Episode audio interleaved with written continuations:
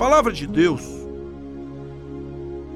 em Lucas 10, versículo 1 diz: Depois disso, o Senhor designou outros setenta e dois e os enviou dois a dois adiante dele a todas as cidades e lugares para onde ele estava prestes a ir.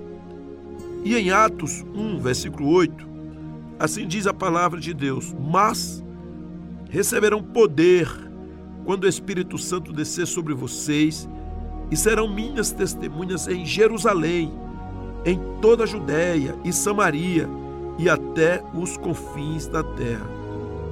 Queridos, amadas, dentro da sua igreja, o que vocês estão fazendo? Dentro da sua comunidade de fé, o que vocês estão realmente resolvendo? O que estão discutindo para o resto deste ano, para o ano que vem?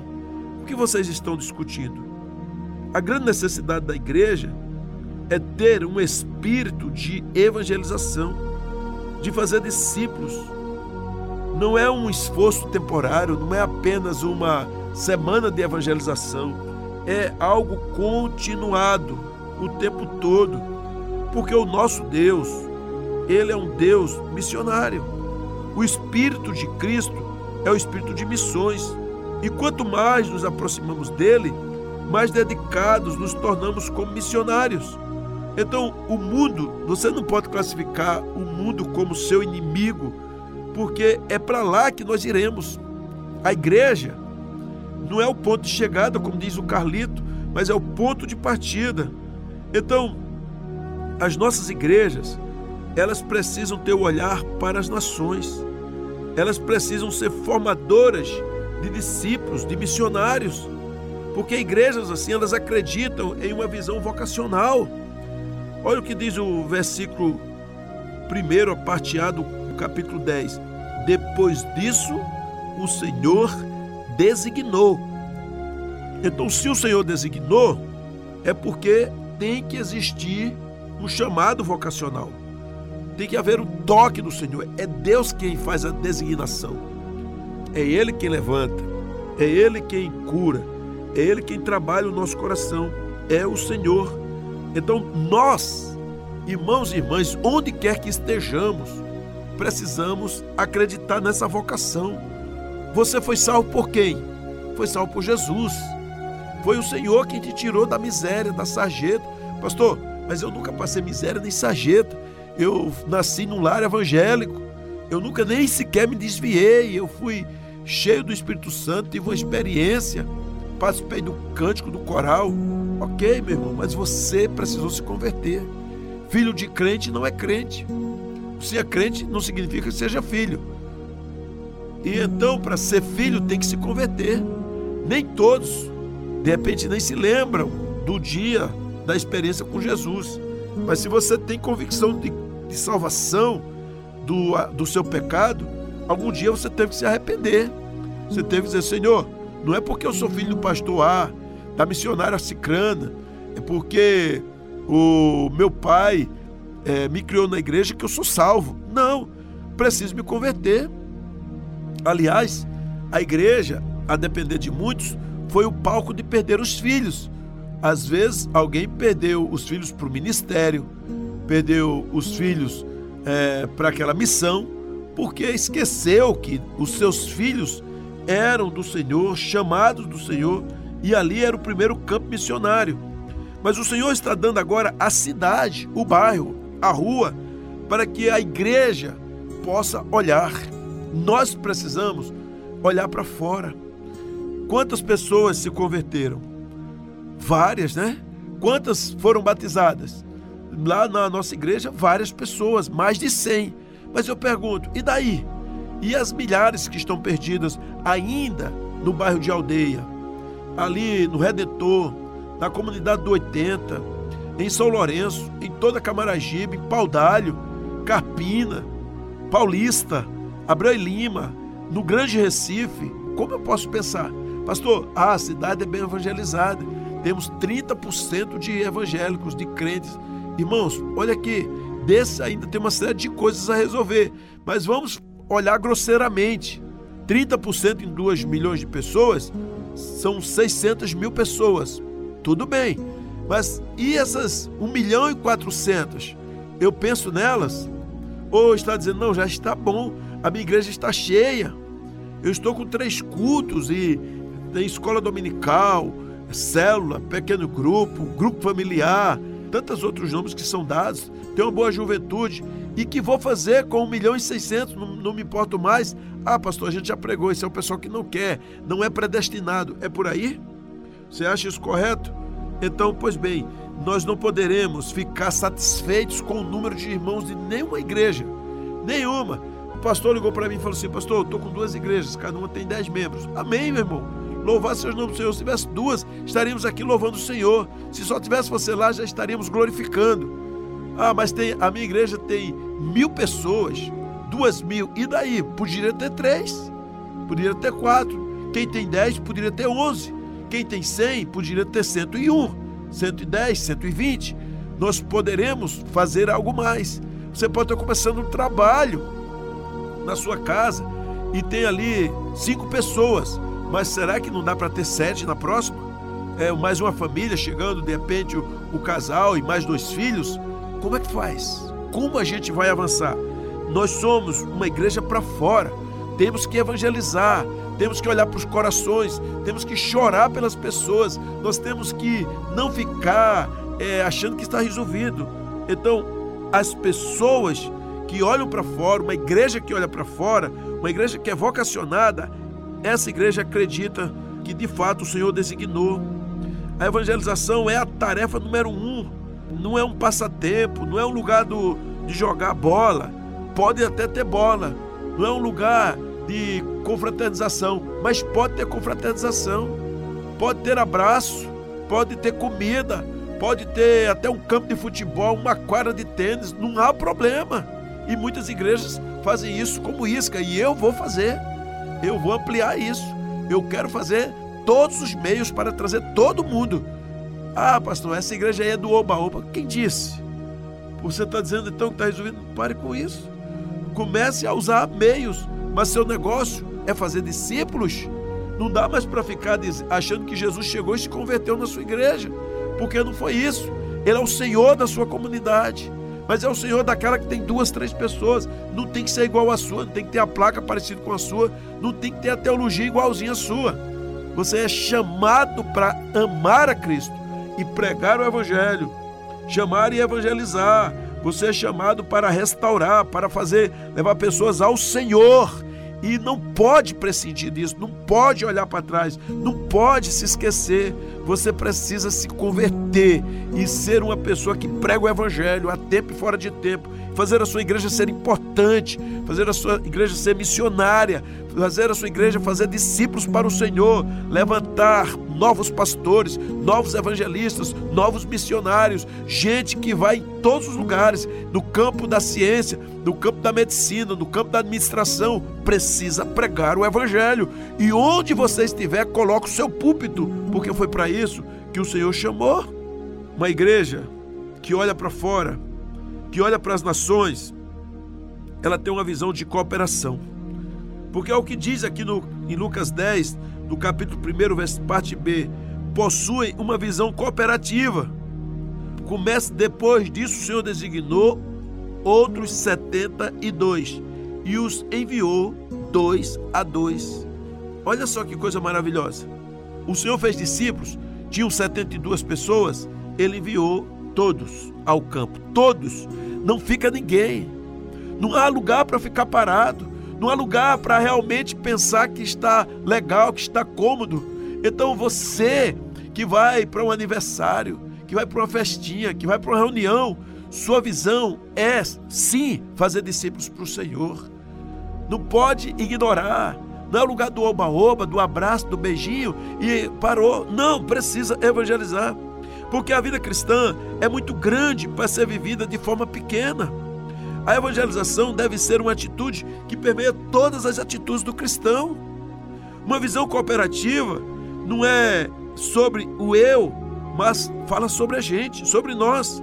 Criatividade acontece em conexões, com relações interpessoais. Por isso que uma igreja que pensa para fora possui uma visão inovadora. Por isso, o final desse versículo, basicamente, quer dizer, porque eu aqui reparti em parte A, B e C, a Bíblia diz que é adiante dele, vai à frente, vai avante, olha para lá. Então vou ler o versículo todo, quando ele diz: Depois disso, o Senhor designou outros 72 e os enviou dois a dois, adiante dele. Então, queridos, amadas, amplie sua visão, uma visão que vai além. Qual, qual a sua visão? Qual a visão de reino? Nós temos uma visão aqui na nossa igreja, uma visão de ganhar todo mundo para Jesus, de pregar a palavra para todo mundo. Nós queremos todo mundo para Jesus, entenda, isso é o que eu quero, é o que a nossa visão dita. Mas quem vai fazer isso é o Espírito Santo. Nós não convertemos ninguém, mas eu quero todo mundo para Jesus. Será que você entende isso? Lá aquele cara, o marginal, o bandido, o homossexual, a pessoa branca, o negro, o alto, o doutor, é, o, o nós queremos para Jesus. Então, por isso que nós precisamos recebê-las bem, ampliar muito mais a recepção, cuidar de tudo. Recebemos o chato, recebemos o bonzinho, recebemos aquele que chega no estacionamento e reclama porque não tinha sua vaga, ou diz: Eu vou botar o carro aqui e acabou. Nós queremos receber Ele e esperamos, claro, que Ele mude. E nós queremos aquela outra pessoa que chega e vai botar o carro bem distante, que é para deixar uma vaga mais perto para a última pessoa que chega. Nós estamos aqui trabalhando para que haja mudança nos corações que não será feito por causa de mim, mas por causa da palavra de Deus quando é introjetada no seu coração. Então possui uma visão ampliada, uma visão inovadora. Por quê? Porque é uma missão. Então desenvolva uma missão para os de fora. Se você está na sua comunidade de fé, sua igreja, ela olha para fora, ela tem que ter uma visão global. E o final desse versículo diz, diz assim: a todas as cidades e lugares para onde ele estava prestes a ir. É uma visão ampla, não é só apenas uma visão de inovação, não é apenas uma visão cooperadora, uma visão vocacionada, mas ela amplia, ela vai muito mais além. Sabe por quê? Nós somos chamados para vivermos profeticamente. E viver profeticamente é uma igreja que traz as coisas do céu, que olha quem foi Jesus, os bandeirantes da história, que como Pedro agiu, como Tiago foi, como foi Paulo, como foram os homens no, na história da igreja até hoje, nós somos chamados para isso. Como foi Hudson Taylor, como foi o Brainer, como foi o Jonathan Edwards, nós somos chamados a ter uma visão ampliada. Como foi um Billy Graham, como está sendo o Hernandes Dias Lopes, pessoas apaixonadas pelo Senhor, que pregam a palavra a tempo e a fora de tempo, e tantos outros nomes que de fato fazem a diferença. E você, talvez seu nome nunca foi publicado em lugar nenhum, faça a diferença. Pregue a palavra a tempo e a fora de tempo. A igreja precisa preparar as pessoas, tem que ter uma escola discipular para partir, fazer missões, evangelização, porque é o propósito bíblico das nossas vidas e não poderemos aplicar isso na eternidade. O céu não é agora o que tem que você ficar focado, porque isso aí é o, o destino final. O que você tem que ficar focado agora é em ganhar almas para Cristo, fazer discípulos. Isso é certo. Ah, o tempo todo alguém só fica cantando música do arrebatamento. O tempo todo. Ah, vem Jesus, vem Jesus. Amém, meu irmão. Venha Jesus, Maranata. Hora vem, Senhor Jesus. Mas pregue a palavra. Tem gente que está pedindo para Jesus voltar e só vive reclamando da vida. Não está contribuindo para o reino. Não, não investe.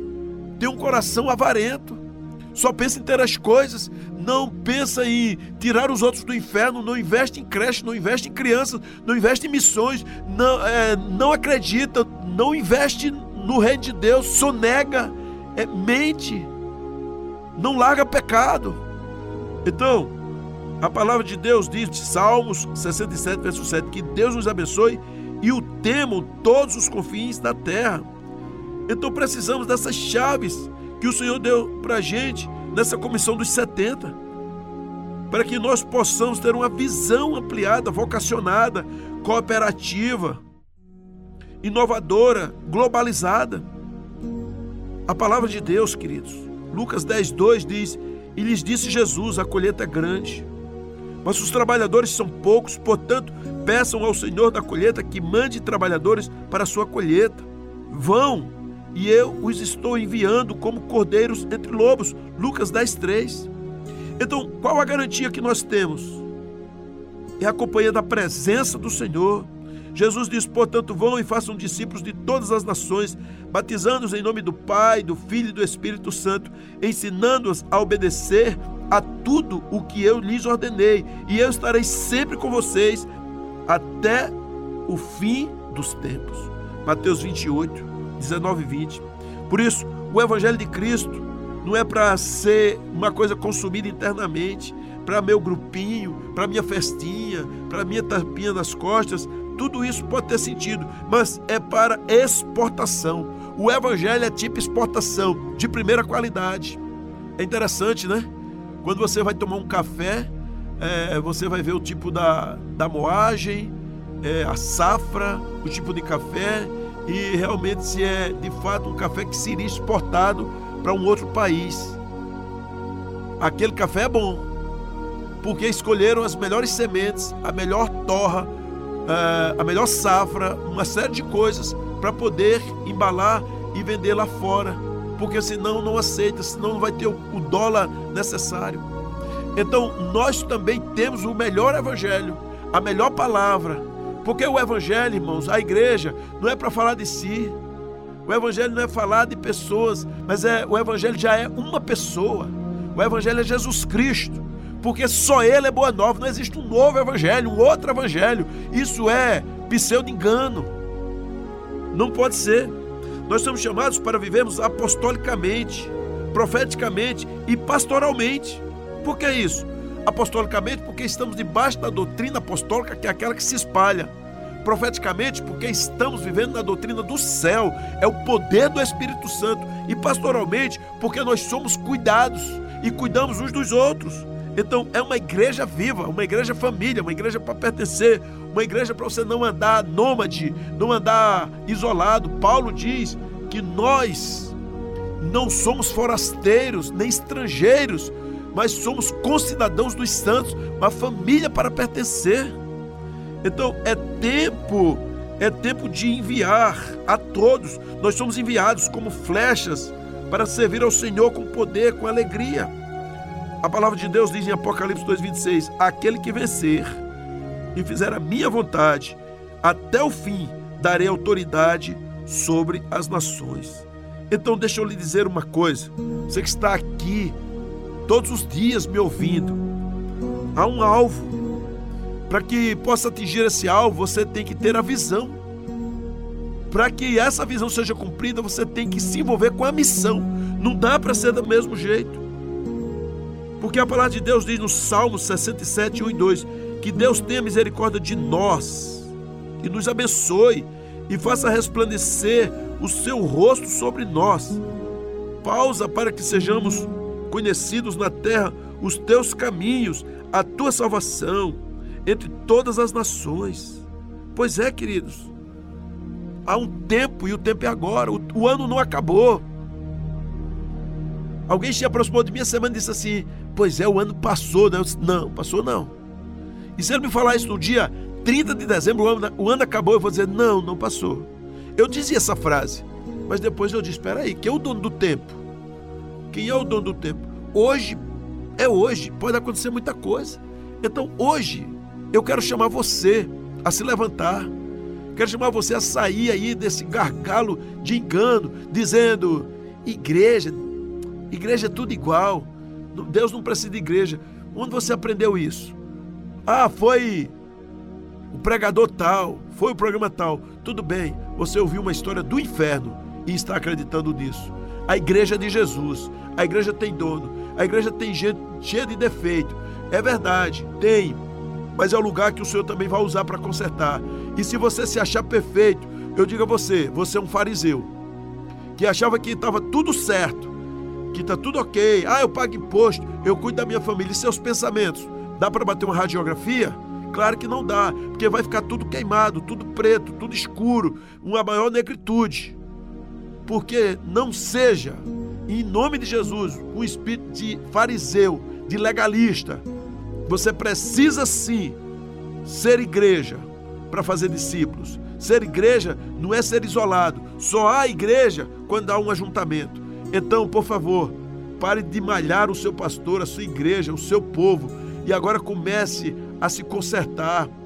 Pare de desviar o seu dízimo e oferta.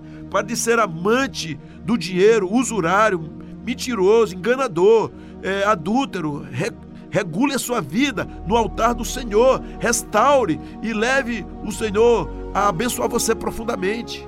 Pare de falar mal dos outros, falar mal da sua igreja, mal dos pastores, mal de tanta coisa e você fica falando bem aí. Tem gente que está apoiando o Hamas. Pois é. Ah, mas aquele camarada lá fez isso por causa de terra. Sabe que não? Quem quer terra não degola criança, não estupra mulheres, não faz um salseiro, uma bagaceira daquela. E você ainda fica dizendo isso? Onde é que você tirou essa ideia? Qual o seu pensamento? Qual o seu entendimento? Abra seu olho seja igreja, olhe para as nações, sirva ao Senhor, olhe o tempo que tem aí, em nome de Jesus. Você é chamado agora. Então, queridos, que o Senhor te abençoe, derrame graça na tua vida e você seja instrumento dentro da sua comunidade de fé para ganhar almas. Leve muita gente e que o seu pastor também seja cheio da sabedoria e cheio do Espírito Santo, hoje e sempre. Amém?